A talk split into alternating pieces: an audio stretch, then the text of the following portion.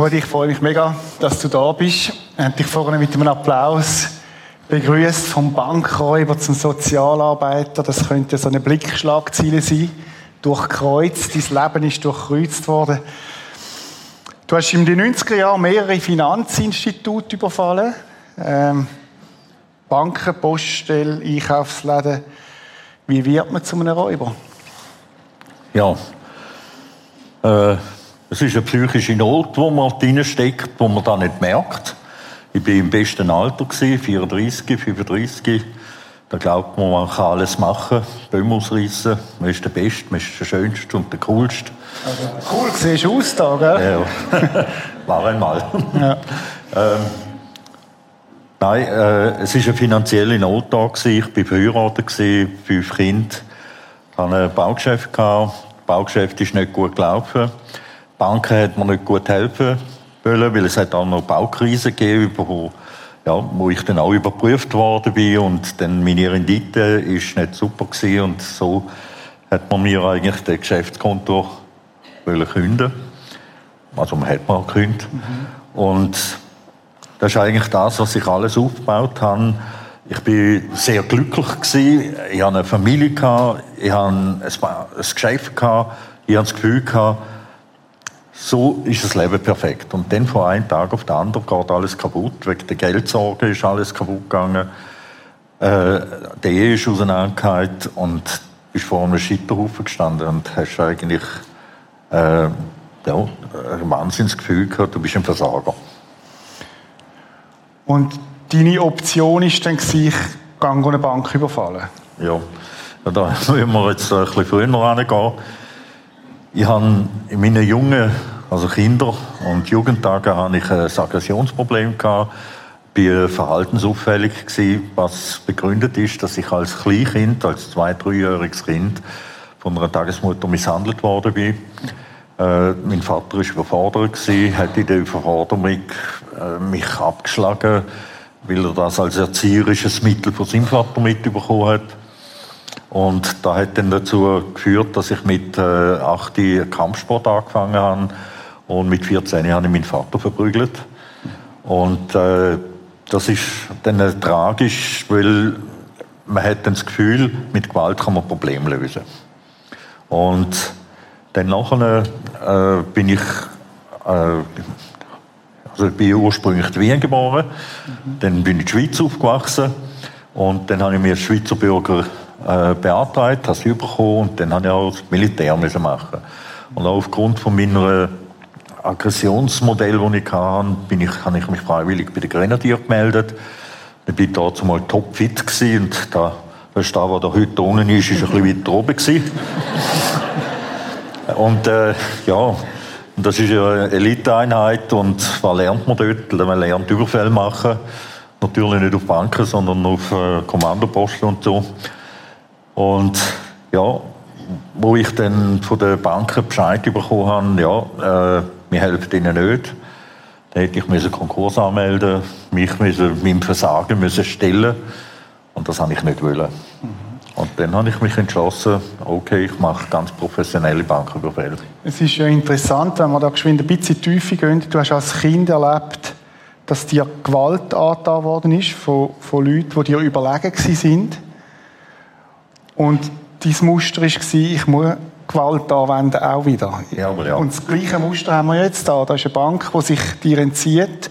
Du fühlst dich unterlegen und versuchst irgendwie zurückzuschlagen. Also es ist ja so, wenn man als Kind und Kleinkind schon mit Gewalt aufwachsen tut, dann hat man ein gravierendes Minderwertigkeitsgefühl. Du bist nicht wert. Und das nimmt man mit bis ins Erwachsene, bis ins hohe Erwachsenenalter, wenn das nicht therapeutisch behandelt wird. Und das ist bei mir auch dazu mal so gewesen, dass es eigentlich, äh, ja, so will ich sagen, ich habe ja eine, eine, kurze Beruhigung in meinem Leben stattgefunden. Ich habe meine Frau kennengelernt und wo wir miteinander Familie gegründet haben. Frauen tun ja uns Männer sozialisieren, kann man sagen. ist neu für mich, aber ist gut. ja, mit Muckis kommst du ja. nicht an einer Frau an. Du kommst nur an einer Frau an, wenn sie werben tust, wenn du liebevoll mit ihr umgehst. Da geht es um eben soziale Qualitäten, damit man eine Frau erobern kann. Mhm. Und äh, da sage ich zu dem, man wird sozialisiert. Und aus dem sind dann fünf Kinder entstanden. Und das ist der schönste Teil von meinem Leben eigentlich gewesen. Ich habe da meine Lebenserfüllung gefunden, weil ich habe meine, meine Kinder wirklich geliebt. Mhm. Und dann wird eigentlich alles zerstört mit dem, dass du kein Geld hast. Und wenn du ein Minderwertigkeitsgefühl in dir drin hast, tust du dich an Wert messen, wie zum Beispiel Geld. Mhm. Hast du Geld, bist du der Cool, der, der Beste, der Gut, der Schönste und so. Fühlst dich bestätigt. Wenn du kein Geld hast, bist du ein Versager. Mhm. Und das hat dich dazu geführt, dass du Banküberfall hast. Nimm uns mal mit, wie, wie läuft so ein Banküberfall ab? Also, können wir noch etwas lernen, oder? Willst du es auch mal probieren, oder was? Wer weiß. Aber nimm uns mal mit, wie, wie muss man sich das vorstellen? Nein, im Ernst, es ist äh, eine sehr bedenkliche Sache, wenn man dann zu so einem Schritt äh, sich aufmacht.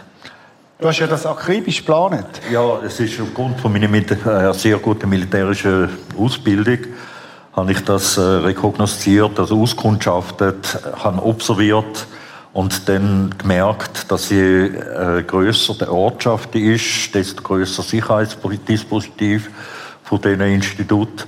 Und so habe ich mich dann sehr auf ländliche Ortschaften äh, auskundschaftet. Und von dort her ist es so gewesen, dass ich dann die Überfälle gemacht habe, dass ich dann eingedrungen bin, mit der Waffe die Leute bedroht habe und mich selber einfach rechtfertigt, ja, ich will ja nichts von den Leuten, ich will ja nur die Kohle haben. Und das ist eben das kriminelle Denken, wo man verharmlosen tut, was man diesen Menschen antut. Du hast noch zwei Leute mit einbezogen. Wie ist das gekommen? Also du hast ja das nicht allein gemacht. Ja, richtig. Ich hatte ja das Baugeschäft und die hatten eine sehr junge Mitarbeiter gehabt. Und die habe ich leider da nicht die Verantwortung als Chef nicht getragen, sondern ich sie mit ihr gezogen, meine Probleme, weil ich die Löhne nicht zahlen konnte. Und dann haben wir, habe ich so ein Robin Hood äh, Fantasiebild aufgebaut, auch wenn man das wirklich nicht gestummt hat. Aber die Jungen haben das geglaubt und dann haben wir, haben wir das Geld bei denen geholt, die es nicht kennen. Du schreibst in deinem Buch, wo übrigens sehr spannend zu lesen ist, man kann es auch kaufen, hinten für 30 Franken, schreibst du auch, dass, es, dass du sogar auch Menschen bedroht hast, also auch Kinder. Ja, richtig, ja. Also, äh, das ist eine der schlimmsten Taten, die ich gemacht habe. Äh, da ist eine Mutter, so kurz vor dem Feierabend, mit zwei kleinen Kindern, Mädchen fünfjährig, Bub etwa dreijährig, die haben den, Mann, den Vater äh, von der Arbeit abholen, wo Filialleiter war. Und als ich dann eingedrungen bin, ist das Mädchen vor mir gestanden und ihr sie dann an den Haaren gepackt und geladene Waffen an die Schläfe gehalten. Und das Mädchen war gerade so alt wie meine eigenen Kinder. Mhm. Und wenn man da so, so ein Verbrechen macht, da tut man alles relativieren, man tut alles verharmlosen. Und äh, schiebt das vor sich her oder verniedlicht es oder man verdrängt es. Mhm. Und das ist, äh, ja, das ist eben der, der, die kriminelle Energie, die man dann entwickeln tut. Und das alles wegen Geld? Und das alles wegen Geld. Mhm. Es hat glaube, sieben Überfälle hast du gemacht. Richtig. Es hat, irgendwann hat man die verwünscht. Es ist ein Zeitungsartikel gekommen, Raubüberfallserie in Zürich, übrigens da in der Gegend. Du hast mir gestern Abend erzählt, dass du im Hotel Schwane dich dann einmal später mit einem ehemaligen Opfer getroffen hast. Da kommen wir noch zurück. Du bist ins Gefängnis gekommen. Zuerst in die Untersuchungshaft. Nimm uns mal mit, wie ist das? Wie muss man sich das vorstellen in dieser Untersuchungshaft? Ja, die Untersuchungshaft, da ist, ich bin 34, 35 gewesen und ich bin bis dahin noch nie kriminell gewesen und habe dann da müssen, das war für mich ein Schock gewesen, weil man kommt einmal zuerst in eine sogenannte Durchgangszelle rein, bevor man dann eine richtige Zelle zugewiesen bekommt und die Durchgangszelle, die wird stark genutzt, ist dann auch äh, beschriftet mit Strichli, mit Namen, sogar mit Feuerzeugen, die Decke da haben sie da ihre Namen hier vertreibt. Ich war da und so, echt bescheuert. Und, äh, aber das Schlimme war, die Militärwolldecke, die hat nach Pisse und Kotzen gestunken und Brandlöcher von den Zigaretten von den einschlafenden Häftlingen die ausgenüchtert haben dort drin. Und da hat mich das schon sehr schockiert. Mhm. Und dann später, äh, da bekommst du ja nur, äh, du hast einen Pausenhof, du bist 23 Stunden in dieser Zelle drin Und am Anfang, in den ersten paar Wochen, darfst du nur eine halbe Stunde raus pro Tag. Wenn du dich gut verhalten tust, dann wird eine Stunde draus.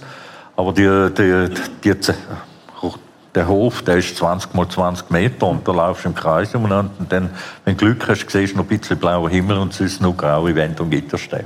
Hm. Du beschreibst in deinem Buch und hast mir es auch erzählt, verschiedene schwierige Erlebnisse auch im Gefängnis. Unter anderem hat man dich zum Zuhälter machen.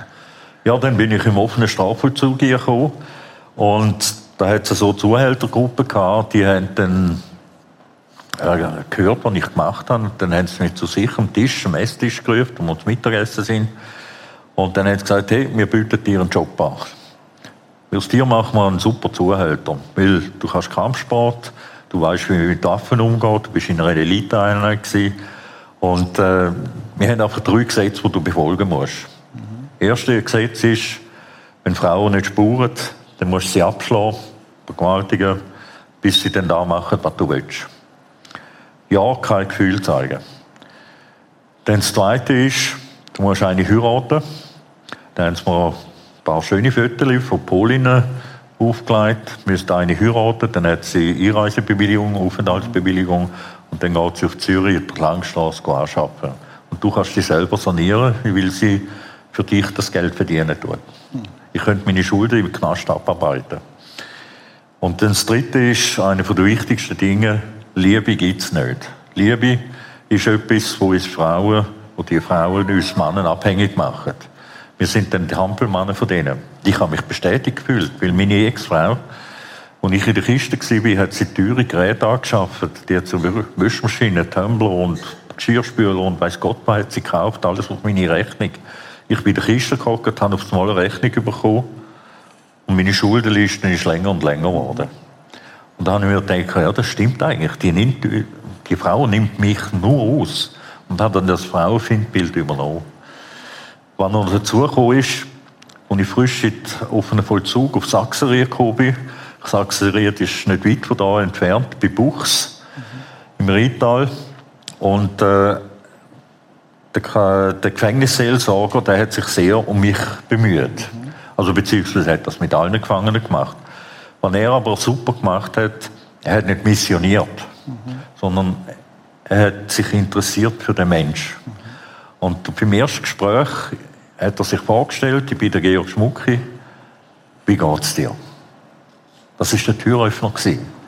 Und er hat so relativ schnell mein Vertrauen gewonnen, weil ich dann meine Sorgen bei ihm können loslassen weil meine Kinder müssen darunter leiden, dass ich, äh, dass, ich ein, ein, dass sie einen kriminellen Vater haben. Mhm. Sie sind gemobbt worden in der Schule und so weiter, hat Schlägereien gegeben und alles Mögliche. Und jetzt äh, er hat mein Vertrauen gehabt und dann komme ich dann zu ihm und sage, hey, George, kannst du eine Hochzeit organisieren? Ich heirate eine. Und dann, ja, äh, wie, wie denn da? Ja, wie hast du dich kennengelernt? Und dann habe ich gesagt, ja, weißt du, da den, den Chefzuhälter kennengelernt. Der hat ein super Angebot gemacht. Mhm. Ich habe Polin heiraten und dann geht sie anschaffen in Zürich. Und ja, und dann habe ich von den drei Gesetzen erzählt und eben Liebe gibt es nicht. Eben die Frauen nehmen uns aus. Dann hat er den Kopf geschüttelt und dann nimmt er die Bibel in die Hand und hat er gesagt, weißt du was, ich könnte hunderte Stellen von der Liebe erzählen. Mhm. Aber ich, ich mache das jetzt nicht. Er hat sich auf die Seite gelegt mhm. und hat dann gesagt, wenn ich erzählen gehe vom Ivo, dann sehe ich überall nackte Frauenbilder. Penthouse, Playboy und so weiter. Und wenn ich jetzt deine Zellen anschaue, dann sehe ich nur Fotos von deinen Kindern. Ich sehe Zeichnungen von deinen Kindern, Briefe von deinen Kindern. Und dann ist er ein bisschen laut geworden und hat gesagt, und jetzt sag mir, was verbindet dich mit dem Kind? Es ist die Liebe. Liebe zu meinen Kindern. Und so hat er mich wieder im Brot gehabt und ich bin dann ein Zuhälter geworden. In deinem Buch hat es eine ganz bewegende Szene. Ich möchte die, ich möchte die vorlesen. Ich hatte nicht damit gerechnet, dass die Kinder mich unbedingt sehen wollten. Und noch weniger damit, dass meine Ex-Frau mich mit ihnen zum Knast fahren würde. Aus dem Hof des Gebäudes hörte ich mit einem Mal Kinderstimmen. Papi, Papi! Das werden doch wohl nicht, sie waren es. Ich stand gebannt am Fenster und stierte nach draußen, obwohl ich nicht auf den Hof schauen konnte. Die vergitterten Fenster waren so hoch eingebaut, dass wir uns nicht sahen. Die Kinder wussten auch nicht, in welcher Zelle ich einsaß. Hallo, ich bin hier, rief ich, so laut es ging. Kommt hierher. Die Kinder stürmten lautstark in die Richtung, aus der sie meine Stimme hörten. Wir sahen uns nicht, aber wir hörten einander. Die Stimmen meiner Kinder, wie sehr ich sie vermisst habe. Mit einem Mal scherte ich mich nicht darum, dass ich ein Häftling war, dass ich im Knast saß und eine lange Strafe absitzen würde.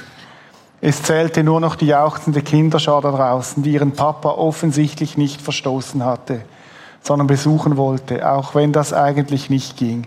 Wie wunderschön. Und dann der Satz eines meiner Jungs, Papi, wann kommst du heim?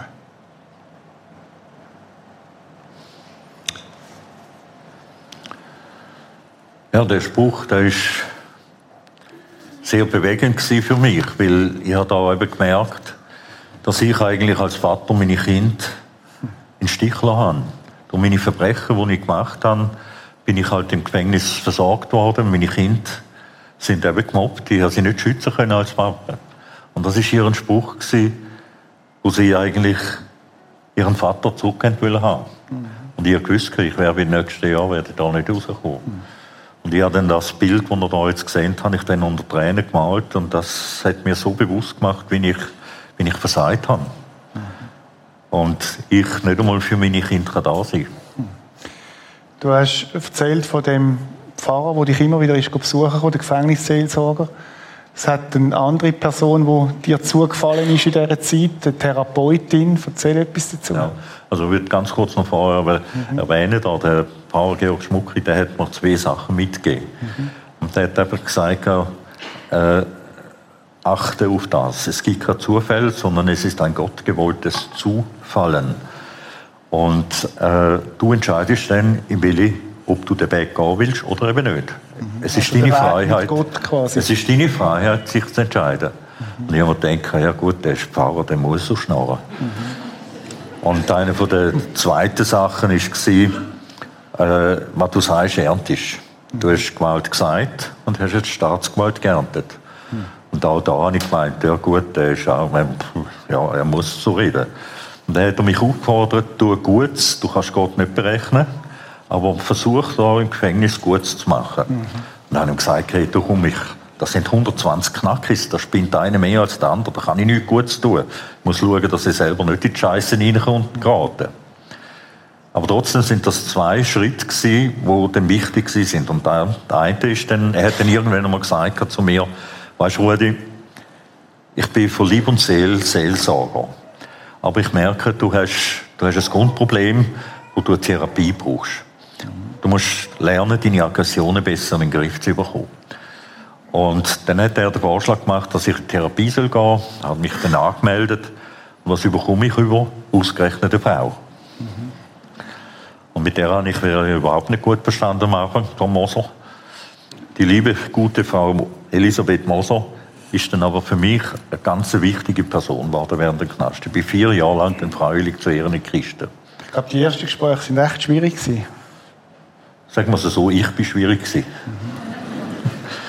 Und man muss es so sagen, wenn man eben kriminell unterwegs ist, dann tut man all das, was so schlecht ist, weil man weiß, dass man schlecht gemacht hat, tut man verdrängen. Und das ist auch mit dem Minderwertigkeitsgefühl, das man selber zu tun hat, tut jeder Verbrecher die Schuld zum Beispiel jemand anderem zuweisen. Und sie hat dann irgendwann einmal die Schnauze voll gehabt von dem, dass er die Rechtfertigungen, Verharmlosungen und Verdrängungen und sagt dann zu mir, so Herr Saber, jetzt stehen Sie mal endlich an. Und ich beweise Ihnen, Sie sind dazu mal eine feige Sau gewesen. So hat sie es gesagt. Ja. Mhm. Geht's in Ordnung? Was ist das für eine Scheißtherapie? Mhm. Können Sie packen wie einen Frosch und an die Wand knallen, hä? Dann schaue ich sie so ab und ich spüre, ich, ich könnte ihr jetzt einen Ohrflatter geben von dieser Provokation her. Aber ich habe dann gewusst, wenn ich dir eine gebe, dann kann sie vom Stuhl und ich im Bunker. sie schaut mich von unten her so an und dann sagt sie, aha, wenn Sie so weitermachen, wenn Sie weiterhin mit Gewalt Ihre Probleme lösen. Und ich habe gewusst, boah, jetzt, jetzt langt es. Da habe ich mich umgedreht, beim Rauslaufen rufe ich ihr an und sage, mit ihrer Schlampe will ich nichts mehr zu tun haben. Gehe raus und bevor ich die Tür zuschlage, ruft sie mir noch nachher. Und davor laufen tun sie auch noch. Und sie hat einen grässlichen Zürcher in Dialekt. Nichts gegen Zürcher. Was hat das gemacht bei dir? Ja, ich habe dann den Pfarrer Georg Schmuck ist dann gekommen und dann habe ich gesagt, du, die Schneppe, die provoziert nur, eine blöde Scheißtherapie. Und dann hat er gesagt, du, ich kenne die Frau schon zehn Jahre. Und wenn sie so zu Provokationen greift, dann, muss, dann bist du eine harte Nuss, dann muss man dich ein bisschen anpacken. Komm, geh zu ihr, weil sie kann dir sicher helfen. Mhm. Er hat mich sozusagen vor die Therapietür müssen schieben. Mhm. Ich da, ich zarte, bautes Wesen, gell? Und dann stehe ich vor der Tür und er sagt, klopfen. Und dann merken sie raus, kommen Sie rein, Herr Saber, ich warte auf Sie. oh Gott. Dann bin ich hier gekommen und dann angehockt, habe den schönen Teppich angeschaut, das schöne Wetter draussen. Und dann sagt sie, ich will eine Entschuldigung von Ihnen. Sie, sie, sie entschuldigt sich bei mir. Sie sagen doch, feige Sau, zu mir geht es eine Art noch. Und da muss man noch wissen, wenn ich da eine Klammer will machen, wenn man ein großes Minderwertigkeitskomplex hat, dann hat man ein selektives Hören. Also man hört nur da, was man hören will. Mhm. Sie hat ja dazu mal gesagt, ich beweise Ihnen, dass Sie dazu mal eine feige Sau sind. Mhm. Was ich höre als Kriminelle, du bist eine feige Sau. Mhm. Das ist eben der Unterschied zwischen kriminellen Menschen und normalen Menschen. Mhm. Auf jeden Fall haben wir dann eine halbe Stunde lang gestritten, wer bei wem sich entschuldigen tut. Ich habe nicht gewonnen. Dann sagt sie zu mir drei Sachen, Herr Sabo. Das erste ist, Sie haben mir mit Gewalt angedroht. Sie haben mich quasi als Frosch wollen an die Wand knallen. Mhm. Machen Sie das noch einmal und ich gehe zur Direktion, Sie kommen in Hochsicherheitsgefängnis. Mhm. Nie wieder. Mhm. Und das Zweite ist, Sie haben mich Schlampe genannt. Geht's noch? Das ist eine sexistische Beleidigung für jede Frau. Wenn ich das noch einmal bei Ihnen höre, dann, dann werde ich alles dafür tun, dass sie dann noch aus den Kisten nicht mehr rauskommen. Klar ist das übertrieben gewesen. Aber es war eine Drohung. Ich bin verheiratet mit einem evangelischen Pfarrer und ich bin mir mehr treu. Ich bin immer kleiner geworden in meinem Stuhl. Habe ich gewusst, jetzt bin ich da völlig Fettnäpfchen getrampelt. Und dann sagt sie, und der dritte ist, was wollen wir mit der Therapie erreichen? Dass ich meine Aggressionen in den Griff bekomme. Und dieser Frau habe ich es zu verdanken, dass ich mich selber kennengelernt habe, dass ich gelernt habe, was psychologische Gründe sind, warum dass ich so geworden bin, wie ich bin. Meine Muster entdeckt. Meine Muster habe ich können aufzeigen, meine Gewalttätigkeit, warum dass ich in die Gewalttätigkeit hier komme wegen meiner Minderwertigkeitsgefühl, ja. und ich mir auch selber abgewertet habe. Jetzt machen wir einen Sprung. Du hast die Therapie gemacht und du hast dann angefangen, als du nach aus dem Gefängnis gekommen bist, Gespräche zu führen mit ehemaligen Opfern. Sag uns etwas dazu. Ja, das ist dann nach, der, also nach dem Gefängnis. Also wir haben während der Therapie haben wir auch trainiert Opfer-Täter-Gespräche. Mhm. Und das ist eine ganz wichtige Aufgabe gewesen, dass ich mich als Täter bei den Opfern entschuldigen. Und das eine der wichtigsten Aufgaben ist in diesen Opfer-Täter-Gesprächen, dass ich als Täter Empathie fühle für meine Opfer. Weil die, die haben mehr als 20 Jahre gelitten unter dem. Mhm. Äh, wenn wir jetzt da sehen, das ist der Paul Steiger, der ist dazu mal der Filialleiter gewesen, und dem seine Tochter hat ihn bedroht gehabt. Mhm. Die, das kleine Mädchen, fünfjähriges Mädchen, hat ab dem Zeitpunkt keine feste Nahrung mehr zu sich genommen. Sie hat sich nur noch flüssig oder in Breiform ernährt. Das ist das Mädchen, das du mit der Pistole bedroht hast? Ja, aber ja. Mhm. Und in der Pubertät ist sie Magerschluck gestorben. Sie dann in eine Psychiatrie müssen, eine spezielle Behandlung hat sie gehabt. Sie hat sich dann nachher aufgefangen, es hat sich bessert. Sie hat dann eine KV-Lehre gemacht. Und vor gut drei Jahren mit dem Paul Steiger bin ich dazu mal noch im Gefängnis Lenzburg gewesen wo wir miteinander einen Dokumentarfilm gedreht haben, um das Thema Opfer-Täter-Gespräch. Aber er ist dann zu mir und hat gesagt, hey, mein Mädchen hat es geschafft. Und sage, ja, hat sie die Magersucht in den Griff bekommen? Mhm. Weil es immer ein bisschen Thema gewesen. Und dann sagt er, nein, sie hat erfolgreich die Polizeiprüfung geschafft und ist jetzt Kantonspolizistin im Kanton Zürich mhm. und buchtet so Typen wie mich ein. Und gleich ist es ja toll, also du bist mit mehreren Opfern geredet, du hast gesagt, auch ein Gespräch hast du Zappi gehabt, im Schwanen vorne, wo du dich entschuldigt hast bei diesen Opfern, wo du auch realisiert hast in deiner, mit dieser Therapie zusammen, was du wirklich gemacht hast. Du hast dich dem gestellt auch. Ich will kurz unterbrechen. Die Therapie war eine Vorbereitung. Mhm. Die Gespräche selber, die sind für mich so erschütternd gewesen, weil die Menschen haben Jahrzehnte unter dem gelitten, mhm. haben Albträume gehabt, mhm. sind schweißüberströmt in der Nacht, machen es auf. Sie trauen sich, wenn es dunkel wird, die haben die Überfälle immer im Dunkeln gemacht, November, Dezember die haben sich nicht mehr allein rausgetraut, nur in Begleitung. Oder wenn ein schwarz gekleideter Mann kam, ist, haben sie Schreckmomente gehabt und Angstzustände bekommen.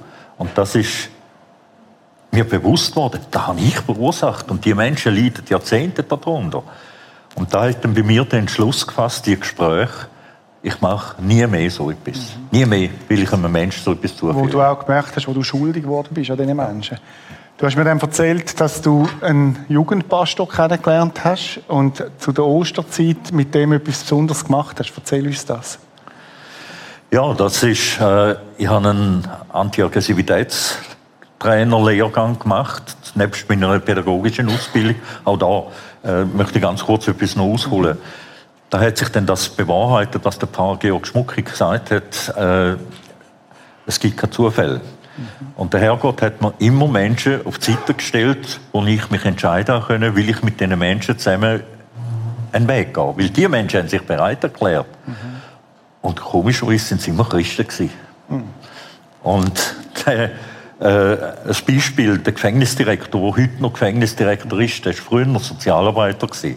Und ich bis in erst, als er frisch von der Sozialarbeiterschule gekommen ist, ist er ins Gefängnis Sachsenried gekommen und ich war sein erster Fall. Gewesen. Und dann reden wir so und als er sich vorstellt, hat er gesagt, ja, er sei mal Pastor in Chur gewesen. Und dann sage ich zu ihm, aha, sind die Schöfli zu kurz brav gewesen jetzt wollen wir mit bösen Buben spielen? Mhm. Und ihm habe ich viel zu verdanken gehabt. Er hat dann nachher mir, er hat mich kennengelernt als Sozialarbeiter, später ist er Direktor geworden und daher habe ich viel Unterstützung von ihm erfahren. Das Zweite war dann, dann eben Frau Elisabeth Moser, die verheiratet war mit dem evangelischen Pfarrer. Auch sie sehr gläubig, obwohl Therapie immer nur fachlich ja. therapeutisch geschafft hat. Ja. Dann ist eben der Guido Langenegger, der war Jugendpastor, hat auch den Kurs gemacht. Mhm. Und der hat dann irgendwann mal gesagt zu mir, hey Rudi, du hast, du hast noch ein ganz großes Problem. Mhm. Du, du, du trägst einen riesen Schulterrucksack. Und das war etwas ganz Wichtiges, weil ich bin da gut äh, bei dieser Ausbildung schon über sechs Jahre aus dem Knast draußen war. Und da habe ich gesagt, du weißt, ich war ein Monster. Gewesen. Ich habe einen Liebhaber von meiner Ex-Frau fast totgeschlagen. Und habe dann wegen dem äh, versucht, einen Totschlag angehängt zu bekommen. Ich habe ein kleines Mädchen bedroht. Ich bin ein Monster. Ich bin ein Monster. Gewesen. Ich habe meine Kinder sind im gleichen Alter gewesen. Wenn das einer mit meinem Kind gemacht hat, der Typ hätte gekillt, ohne, ohne zu zögern. Mhm. Aber ich bin das Monster gewesen. Ich kann mir selber nicht verzeihen. Das ist ein starker Satz, oder, wo du gemerkt hast, wo dir bewusst worden ist, wie viel Schuld das da ist und ich kann mir selber nicht verzeihen. Ja. Und dann bist du mit dem Jugendpastor auf den Kreuzweg.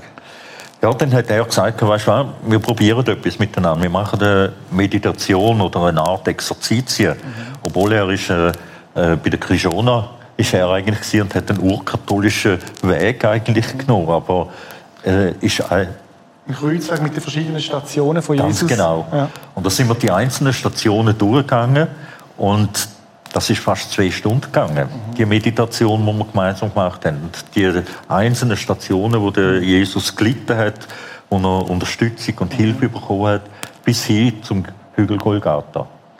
Wir haben vorhin ein Lied gesungen, am Hügel Golgatha. Das hat mich sehr berührt, weil mhm.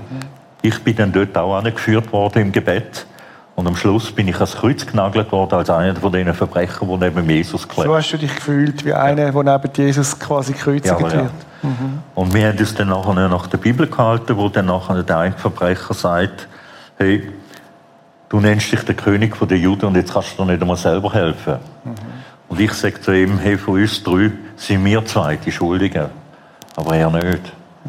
Und dann sagt dann der Jesus zu uns, folget mir nach und ihr werdet im Paradiese sein und eure Schulden werden vergehen. Und in dem Moment ist bei mir physisch, körperlich spürbar gewesen, der, der, der schwere Schulterrucksack, der ist wie weg gewesen. Vorne, man hätte vorne schon können mir sagen, hey, liebst, leg's dem Jesus an und mach das. Aber im Kopf, da habe ich gesagt, nein, das kann ich nicht. Aber in dem Moment Ist ist mir bewusst worden, mach's, lass los. Der Jesus verspricht dir etwas, lass los. Und ich habe loslassen können. Und hatte die ganz schwere Last, die ich hatte, das himmlische Vergeben.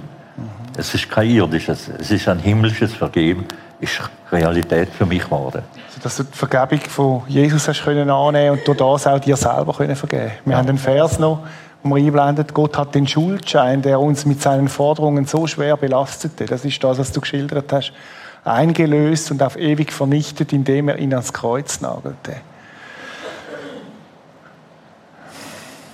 Das ist mega stark, oder, was du da erzählst, dass du das, dass du das erfahren hast, dass Jesus dir das weggenommen und dann hast du auch können selber vergeben, oder was? Ja, dann habe ich mir selber können vergeben. Also ich habe die, die Last, was ich dem kleinen Mädchen angetan habe, wo ich der Frau angetan habe, wo einen, einen, einen Hirnschlag erlitten hat, wo Und ganz hast du können gut machen.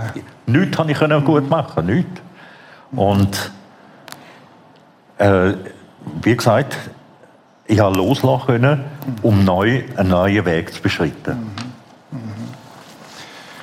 Jetzt, Rudi, wenn Leute da sitzen, wo, wo vielleicht Ähnliches, natürlich nicht in dem Maß, vielleicht wie es du erlebt hast, aber wo auch sagen, ich habe etwas in meinem Leben, das ich nicht loslassen kann, wo, wo, mich, wo mich plagt, wo, wo, wo, wo, ich, wo ich festhebe. Was ratest du ihnen?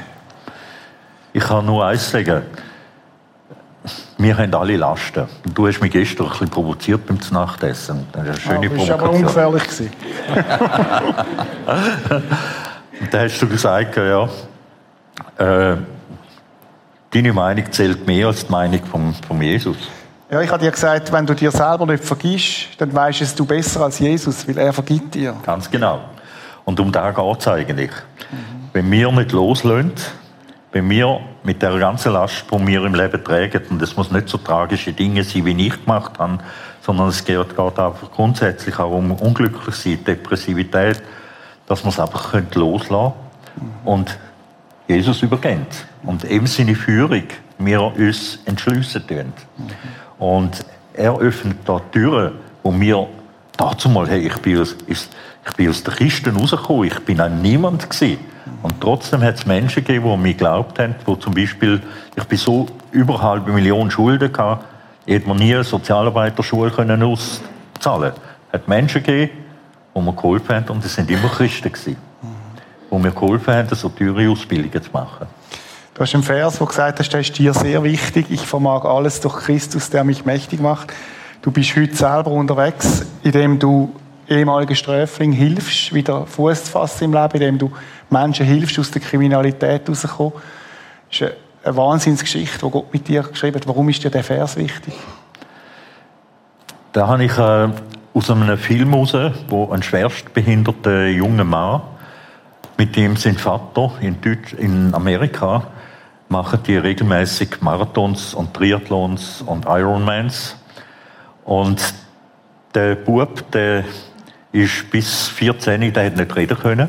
Und alle Ärzte haben gesagt, ja, der ist nicht nur körperlich behindert, der ist auch gaga da oben. Und der Vater hat gesagt, nein, ich glaube, er, hat einfach die Möglichkeit nicht, sich mit uns zu kommunizieren. Und hat immer wieder so querbeet durch ganz Amerika Fachleute gesucht, die könnten seinem Sohn helfen, damit er sich kann ausdrücken kann.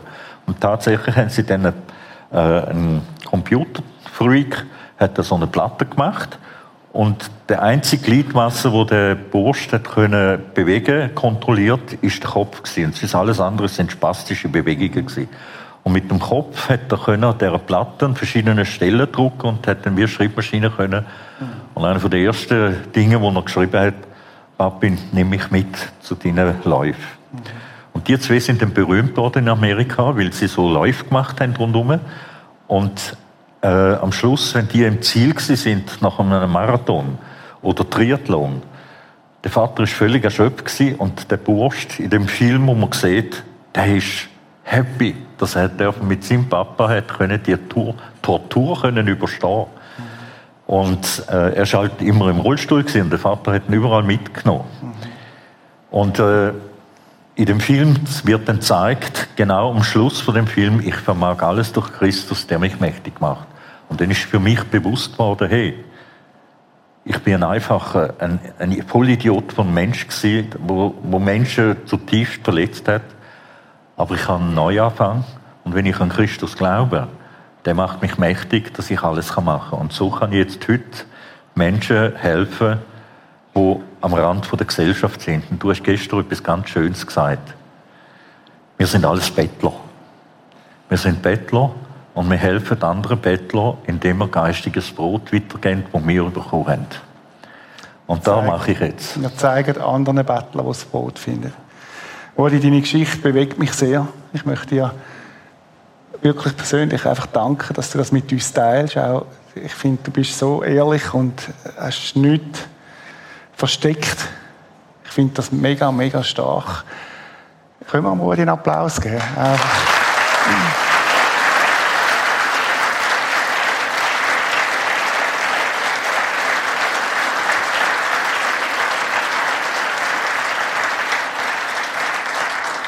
Ich habe gedacht, am Rudi seine Geschichte ist eine Ostergeschichte. Ist eine Geschichte, wo eigentlich alles verbockt war und wo Gott nochmal neu angefangen hat. Und ich habe gedacht, ich möchte euch zwei Vers mitgeben heute Morgen, zum Schluss von dem Talk. Epheser 1, 19 heißt ihr sollt erfahren und gemeint ist jeder von uns. Ihr sollt erfahren, wie unermesslich groß die Kraft ist, mit der Gott in uns, den Glaubenden, wirkt ist es doch dieselbe Kraft, mit der Christus von den Toten auferweckte und ihm den Ehrenplatz zu seiner Rechten gab. Und was wir heute gehört haben, ist das ein lebendiges Beispiel, Geschichte vom Rudi Sabo, wo die Kraft von Jesus erfahren hat und wo sein Leben verändert hat, dass er heute zu einem Hoffnungsträger ist geworden von den Menschen, die keine Hoffnung mehr haben. Du gehst heute oft auf die Straße und gehst zu Penner und zu Randständigen und hilfst denen auf und versuchst ihnen zu helfen. Und ich denke, das ist eine lebendige Illustration von dem Vers. Und was mich so angesprochen hat an dem Vers selber ist, dass das nicht nur auf ein paar spezielle Menschen denkt ist, sondern dass du und ich die Kraft von der Auferstehung dürfen erfahren in unserem Leben. Und ich habe mich gefragt heute Morgen, wie bist du da? Was, wo, wo sind Sachen in deinem Leben, die unüberwindbar scheinen? Wo du denkst, das ist eine Sackgasse, wo ich drin bin. Vielleicht ist es etwas wie beim Rudi, wo du sagst, mir ist etwas angetan worden und ich kann dem Täter nicht vergeben. Und ich muss dir sagen, aus eigener Kraft wirst es du nie können. Aber dann ist das Angebot, dass du die Kraft von Jesus darfst erfahren, wo dir hilft, deinen Täter loszulassen. Vielleicht ein Vater, eine Mutter, wo, wo dich im Stich gelassen haben, abgeschlagen haben als Kind, miss, missbraucht haben. Oder vielleicht ist es das, dass du sagst, ich bin der Täter und ich kann mir selber nicht vergeben. Wenn du wüsstest, was das war in meinem Leben, und dann möchte ich dir sagen, die Kraft von Jesus vom Tod zum Leben geweckt hat, die ist heute Morgen da und du kannst sie erfahren. Ich habe einen zweiten Vers, was heißt, Paulus sagt dass übrigens, ein Mörder, ein IS-Kämpfer, würde man heute sagen. Ihn, Jesus Christus, will ich immer besser kennenlernen und die Kraft seiner Auferstehung erfahren. Und meine Frage an dich ganz persönlich heute Morgen ist, möchtest du das auch? Möchtest du die Kraft, die Auferstehungskraft von Jesus Christus in deinem Leben erfahren? Der Rudi hat heute Morgen etwas Gutes gesagt. Er, gesagt, er glaubt nicht an Zufall im Sinn von Zufall, sondern wenn dem Fall Zufall. Ich glaube, es ist übrigens kein Zufall, dass du heute am Livestream bist oder da in dem Gottesdienst bist, wie immer du da hingekommen bist. Weil ich glaube, dass Jesus Christus möchte in dein Leben hineinkommen. Und sagt, ich möchte dir die Kraft, die Auferstehungskraft zugeben, dass Sachen in deinem Leben können verändert werden können. Dass dein Leben kann verändert werden kann. Was immer deine Situation jetzt ist, heute Morgen. Die Auferstehungskraft von Jesus Christus ist erfahrbar. Der Rudi ist das lebendige Beispiel dafür. Und ich schlage vor, dass wir jetzt eine Zeit haben, wo du einfach die Augen zumachst, wo man jeder für sich allein vor Gott ist. Und ich dich möchte einladen heute Morgen, wenn du das möchtest erfahren, die Auferstehungskraft von Jesus Christus, dass du Gott einfach ein kleines Zeichen gibst, du kannst die Hand aufheben, du kannst einen Finger lupfen und sagen, Gott, da bin ich, ich möchte deine Auferstehungskraft, Jesus Christus, in meinem Leben erfahren. Ich möchte dich selber kennenlernen.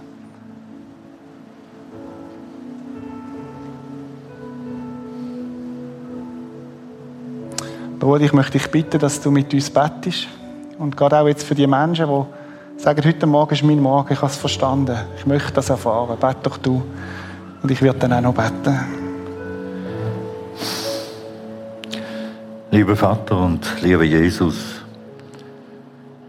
wir machen einmal eine harte Schultour im Leben, wo wir persönlich dann immer klagen tun, hey, ich habe genug, ich mag nicht mehr, ich bin fertig.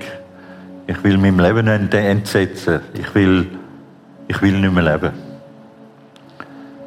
Es gibt manchmal so Stationen in dem Leben, wo, wo wir uns nicht mehr weiter wissen.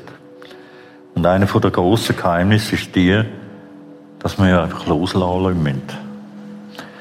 Loslassen von diesen ganzen Sorgen, die wir haben, einfach übergehen. Es ist im Kopf einfach so einfach gesagt, aber man muss es auch von Herzen tun. Weil, wenn wir das Erdenleben anschauen,